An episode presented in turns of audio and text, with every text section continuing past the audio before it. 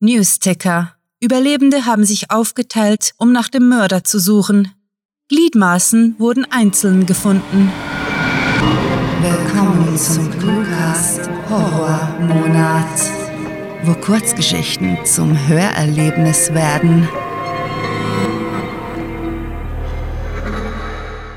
Halloween Special in Extremis.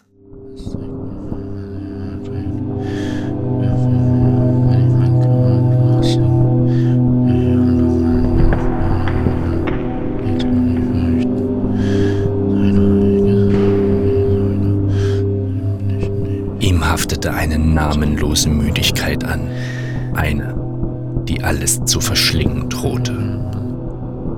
Dort, wo sein Körper auf der Matratze auflag, schmerzte die Haut. Unsichtbare Nadeln bohrten sich ihren Weg zu seinen Beckenknochen.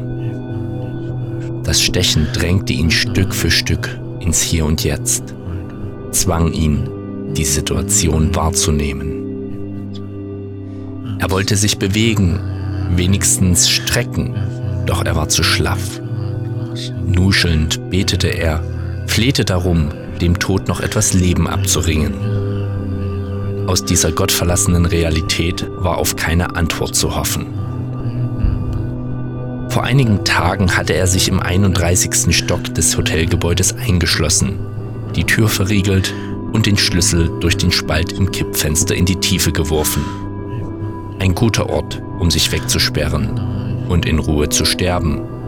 Ein Schlussstrich unter das Elend zu ziehen, bevor das Unvermeidbare geschah. Das war sein Plan gewesen.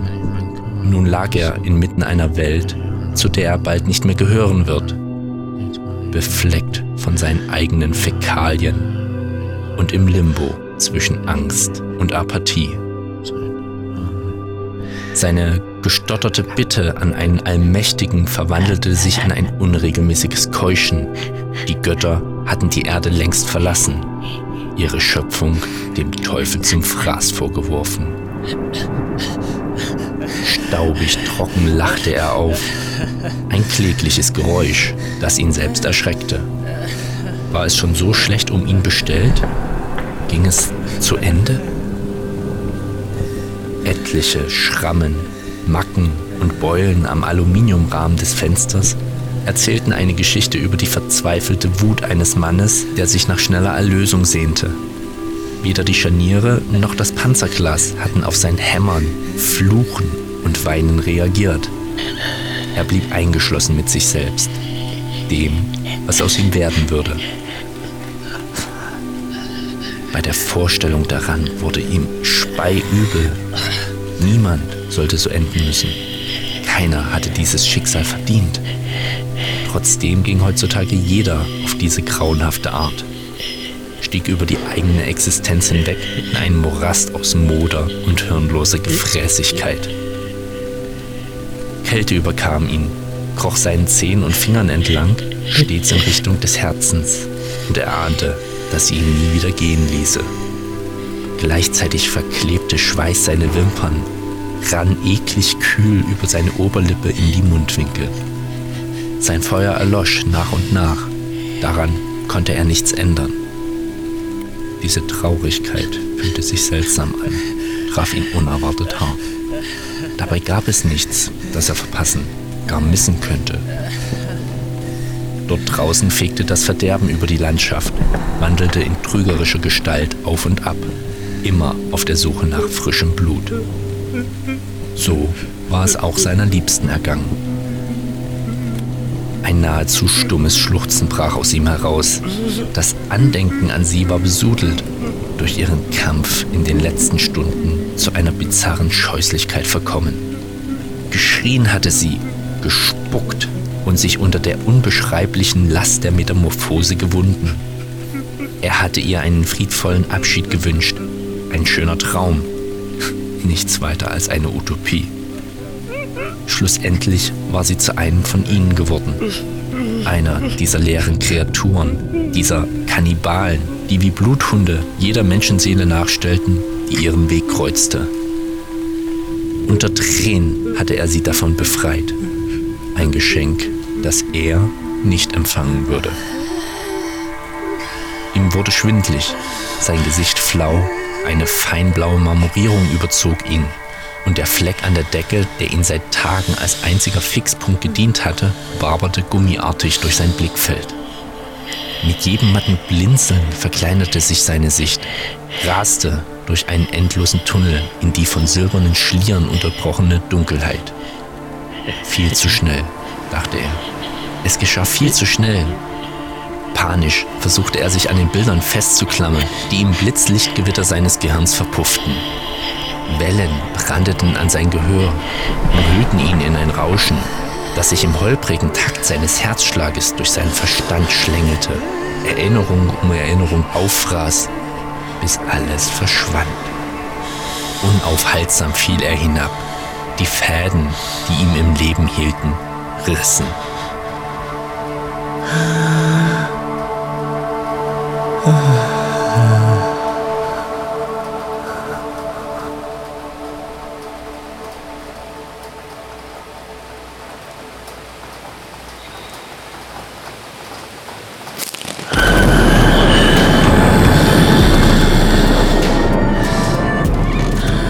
er aufwachte, stemmte er die Handflächen auf das Bett und schoss hoch.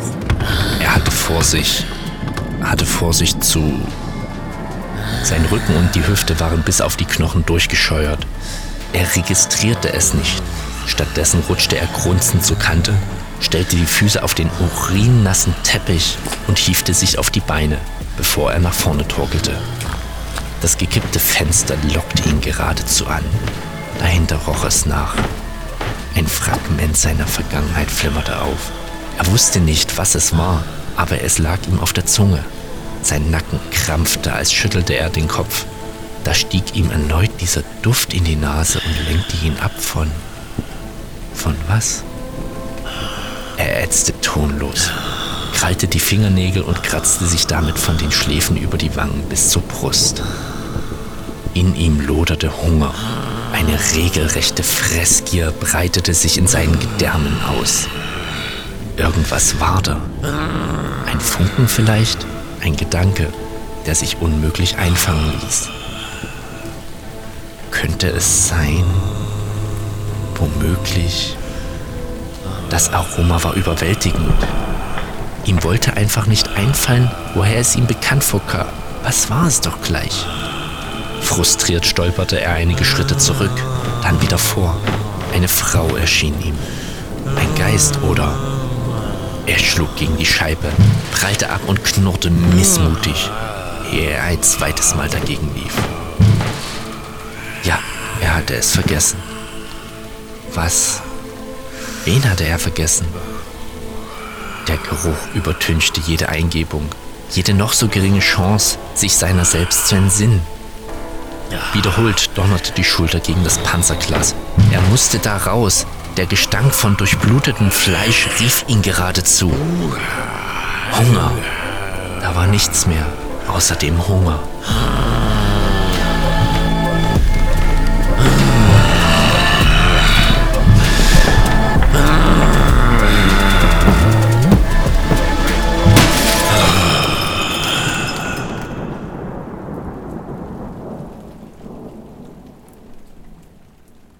Das war In Extremis, geschrieben von Rahel. Für euch gelesen hat Robin Hartmann. Diese Kurzgeschichte wurde nach einer Titelvorgabe verfasst. Wenn euch diese Hörgeschichte gefallen hat, dann besucht uns auf cluewriting.de, wo ihr eurer Literaturfreude Ausdruck verleihen könnt, indem ihr euch Cluewriting und den Cluecast mit grandiotastischem Merchandise nach Hause holt. Ob auf Taschen, Tassen oder T-Shirts, mit unseren Designs gelingt euer Auftritt und der Kaffee schmeckt doppelt so lecker. Euch gefällt unsere Arbeit und ihr möchtet eure Freude mit uns teilen? Dann schaut auf patreon.com slash cluewriting vorbei und unterstützt unser Projekt mit einer Kleinigkeit. Damit werdet ihr zu den Grandiotasten, die wir mit literarischen Rewards wie exklusiven Kurzgeschichten und der Möglichkeit, als Gastautor bei uns aufzutreten, beschenken. Apropos Grandiotasten, was wäre der Cluecast ohne seine Stimmen? Auf unserer Seite entdeckt ihr sie alle. Also, Besucht diese Helden des Cluecast auf cluewriting.de slash cluecaster und vergesst nicht, dem Röcheln ihrer Stimmen zu folgen. Das war es für diese Folge und wir verabschieden uns mit dem Cluecaster-Kampfschrei. Mit fantastiliardischem Dank fürs Zuhören und den blutigsten Wünschen. Eure Cluecaster.